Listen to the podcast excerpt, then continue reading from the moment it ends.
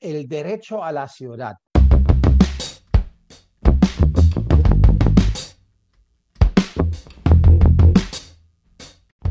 Un podcast producido por el Almanaque del Futuro.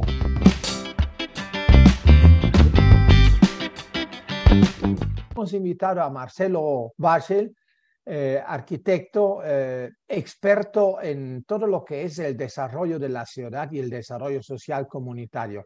Marcelo, ¿cómo estás? Buenos días. Mil gracias de haber aceptado la invitación por este podcast y me lanzo con la primera pregunta. ¿Qué se entiende por el derecho a la ciudad?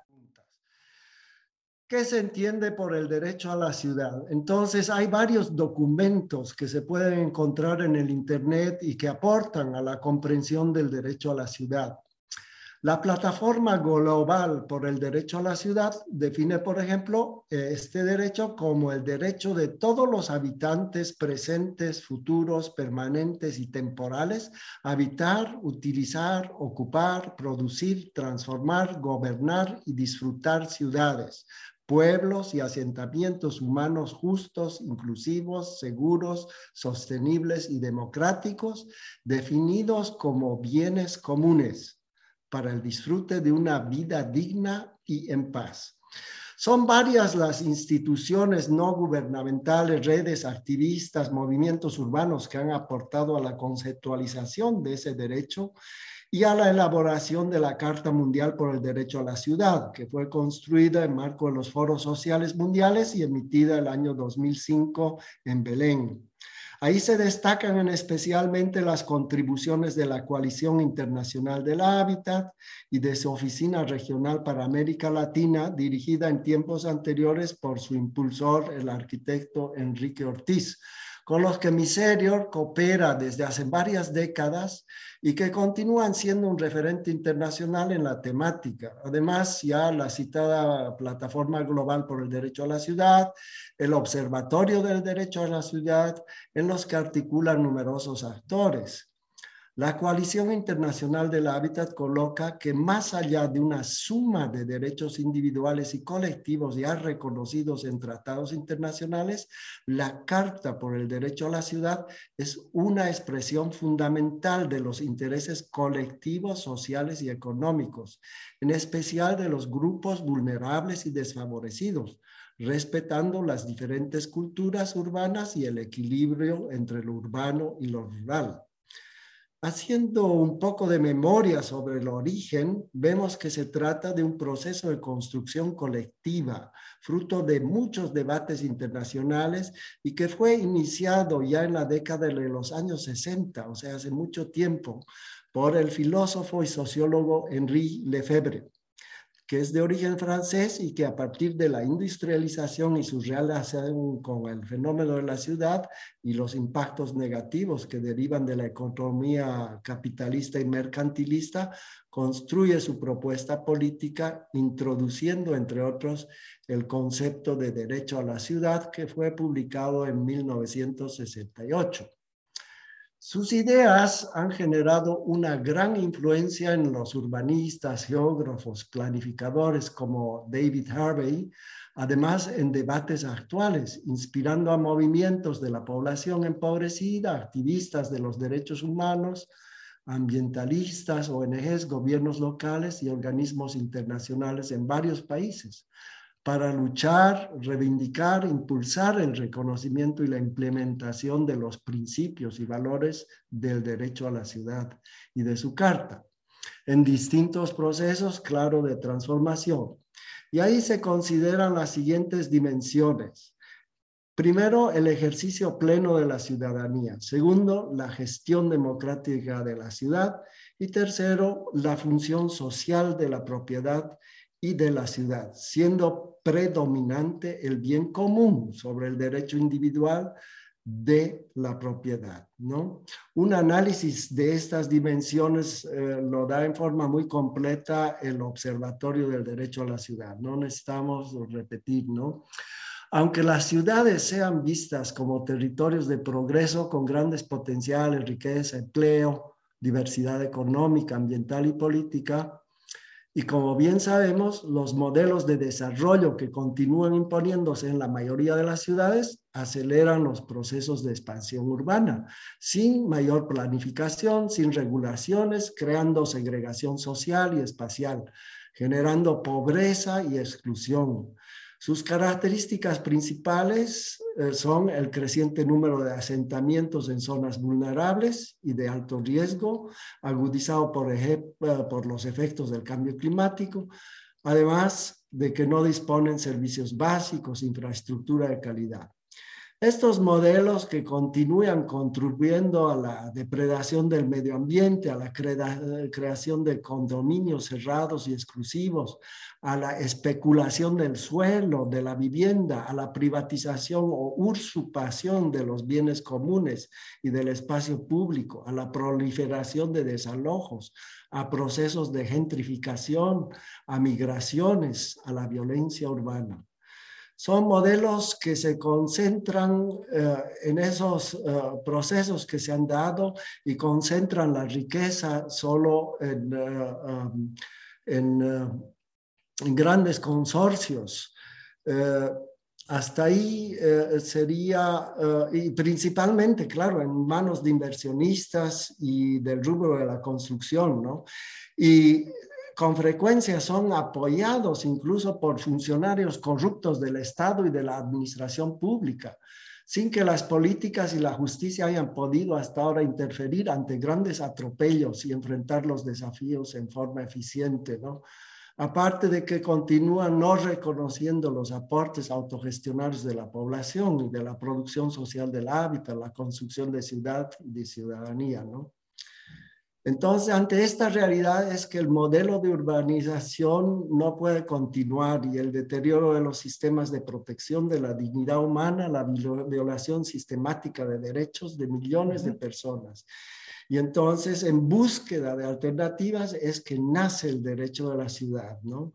El Observatorio del Derecho a la Ciudad, en su artículo de Jonathan Manuel Valdivio, se coloca que nace de una construcción mancomunada y colectiva, teniendo como resultado entonces un nuevo paradigma urbano que está en permanente discusión y que rescata el avance de los derechos humanos a nivel internacional y propone nuevos derechos, principalmente colectivos, ¿no?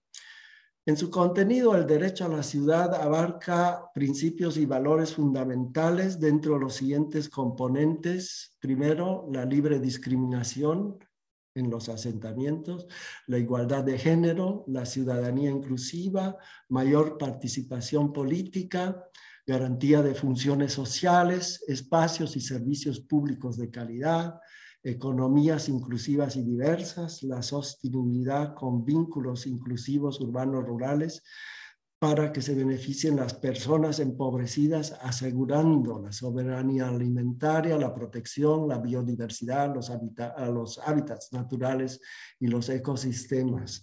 Estas fuentes las van a encontrar en ONU Habitat y en HIC, uh, Habitat Internacional Coalition en sus páginas.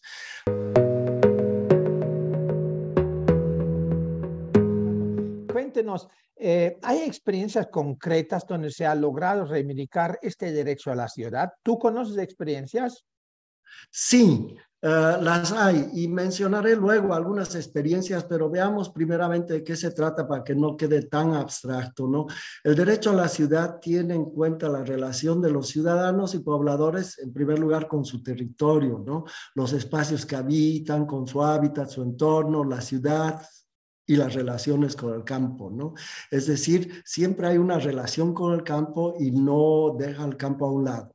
A manera de ejemplo y sin abarcar todos los derechos, se dejan ahí mencionar eh, eh, los siguientes. El derecho a la planificación y regulación urbana, el derecho a la previa consulta, a la participación ciudadana, a la toma de decisiones, incluso que incumben el hábitat de la gente, ¿no? El derecho a vivir y establecerse cercano a las relaciones económicas, sociales y culturales eh, que uno tiene y sin que haya peligro de que lo desalojen el derecho a la inclusión, de los asentamientos en la trama sociourbanística y a políticas que implementen la mejora de la calidad de vida, el derecho a la gestión, a la producción social de la vivienda, del hábitat, el derecho a la identidad colectiva y barrial, el derecho a vías, espacios públicos, a zonas verdes, y etcétera, etcétera.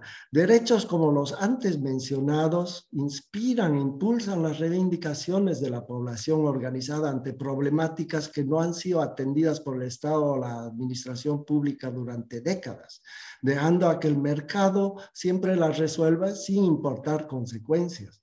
Entonces eso no puede seguir y los casos reivindicativos como expresión del resultado y del derecho a la ciudad son numerosos a nivel global, ¿no? De los que conozco por mi antiguo trabajo del acompañamiento de copartes de miserio en Latinoamérica, se dejan mencionar los siguientes ejemplos. En Bolivia han sido clave las reivindicaciones de la población para que se incorpore en la nueva constitución del Estado plurinacional el derecho a la vivienda y a servicios básicos. Agua y otros servicios no son permitidos privatizarlos, según esta constitución. Aparte, se han dado movilizaciones e incidencia de la población para hacer valer sus derechos. Se ha logrado apoyos del Estado en sus iniciativas con realización de varios proyectos de mejoramiento barrial, de gestión del agua, de legalización masiva de previos en barrios no registrados, de agricultura urbana en zonas periféricas, eh, eh, incluyendo iniciativas del área rural. ¿no? Otro caso en Lima, ante reivindicaciones de la población y movimientos urbanos, se han logrado varios casos de mejoramiento barrial y de infraestructura en áreas eh, periféricas, además de procesos de renovación urbana en las áreas tuburizarias del centro histórico, evitando desalojos forzosos de inquilinos y la gentrificación. Durante la pandemia de COVID-19 se destaca nuevamente el rol importante que desempeñan las mujeres al establecer, por ejemplo, las ollas comunes para contener el hambre de los asentamientos y barrios empobrecidos. Ellas reivindican el derecho a la alimentación sana y de calidad para millones de personas que habitan en Lima, ¿no? En Ecuador, otro ejemplo, no obstante que la constitución reconoce el derecho a la ciudad, fue cínico que un gobierno que llevaba practicando desalojos forzosos desde el año 2010 fuera anfitrión de la conferencia Hábitat 3 que se realizó el 216 en Quito, ¿no? Y que no se le amonestara públicamente ni se debatiera a fondo durante la conferencia la cuestión de los desalojos. En esa oportunidad, con apoyo de Miserior, se ha logrado de que el Tribunal Internacional de Desalojos que ha sido establecido por la Alianza Internacional de Habitantes de redes eh, internacionales y de organizaciones locales, celebre una sesión en Guayaquil donde se estaban dando los desalojos. La sentencia de ese tribunal ha llevado a una mayor concientización y sentado de precedentes para evitar desalojos, habiendo logrado una legalización de predios y viviendas en esa ciudad. ¿no?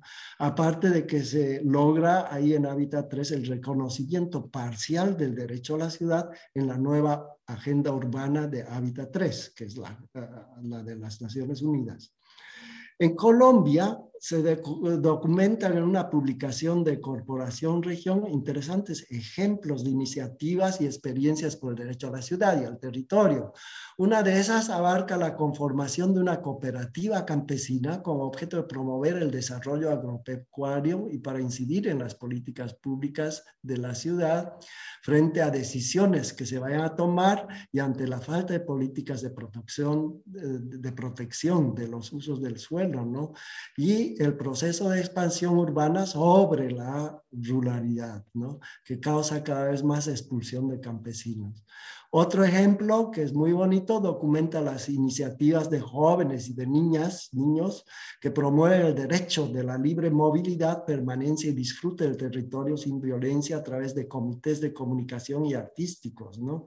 Ante sucesos que habían vivido con presencia de actores armados que ejercían control y restringían la libre circulación, afectando a la población eh, en sus derechos, en su vida social y comunitaria.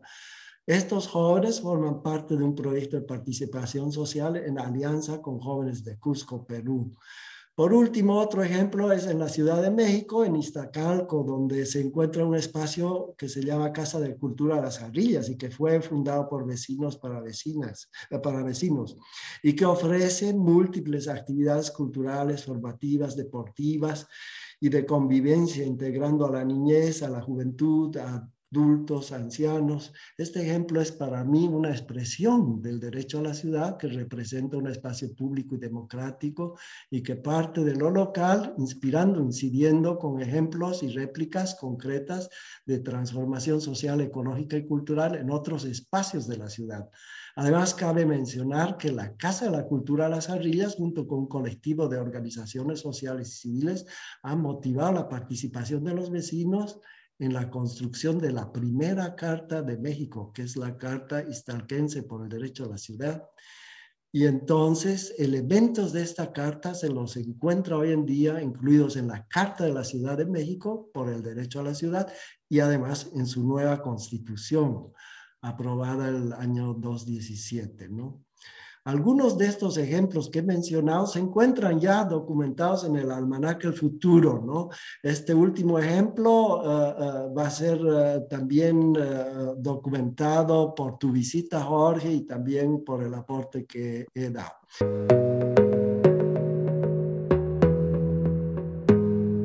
Mil gracias por esta riqueza de las experiencias. Em, cuando hablamos de la derecha, del derecho a la ciudad, ¿es algo consagrado dentro de lo que es el derecho internacional o es más bien una conquista que se ha reivindicado? Bueno, como se desprende de lo antes colocado, el derecho a la ciudad no está consagrado en un pacto o tratado de la comunidad internacional como lo es en la Carta de las Naciones Unidas, en la Declaración Universal de los Derechos Humanos no obstante de que comparte los derechos universales, los derechos económicos, sociales y culturales y ambientales, y que además coincide plenamente con los objetivos del desarrollo sostenible de la Agenda 2030, ¿no? Que tampoco son jurídicamente obligatorios cumplirlos. O sea, depende de la voluntad de cada país incluirlos o no en su agenda y en sus políticas. El derecho a la ciudad, la Carta Mundial por el Derecho a la Ciudad, representa en su contenido directrices que pueden impulsar procesos como los que hemos visto y eh, eh, bueno, de ahí cabe mencionar eh, también el ejemplo de la experiencia del proceso constituyente en Chile, ¿no? Para incluir el marco de la reforma constitucional, el derecho a la ciudad, en donde se ha partido de un proceso de reflexiones, demandas por parte de la sociedad civil que también ha participado con propuestas de formulación. La iniciativa ha partido de un colectivo de movimientos ecológicos que han contado con el apoyo de redes locales, latinoamericanas e internacionales del sector para incluir este derecho uh, uh, también en la Constitución. Pese al rechazo de la propuesta de reforma constitucional vinculada a fuerzas derechistas con la expresión de rechazo al gobierno, se denotan aspectos muy positivos. La amplia participación, el involucramiento de mujeres, de gente joven que se han visto fortalecidos por todo el proceso. ¿no? Y esto no significa que al no haberse integrado este derecho, en la Constitución, en el intento de la reforma constitucional, que queden todas sus componentes excluidas, ¿no? Eh, por lo contrario, opino que más bien va a estimular con mucha mayor fuerza las reivindicaciones y a la implementación para que no solo queden en papel. Si tienes alguna pregunta más. Em, em, eh, Marcelo, muchísimas gracias. Te agradezco mucho, muy interesante. Yo creo que te vamos a invitar en otra oportunidad para que profundicemos esto. Mil gracias y hasta pronto.